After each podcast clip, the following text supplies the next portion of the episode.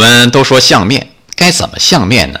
曾国藩说：“一身精神聚乎两目啊，人最重要的是眼睛，有没有精神头就看眼睛了。”古希腊神话中的确有这样的故事，有三个姐妹，其中一位叫梅德莎，外人只要一看她的眼睛，坏了，当时就化作石头，石化了。我们现在说看到一个美女，也说实话啊，看了梅德莎是真的变成石头。你瞧这人的眼光厉害吧？所以有一句话叫“非礼勿视”啊。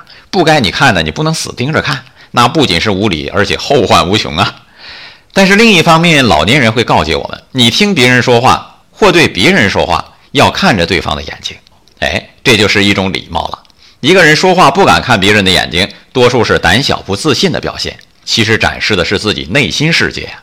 你看，单是一个眼睛，有这么多说法，是否说明世界上不是缺少美，而是缺少发现美的眼睛呢？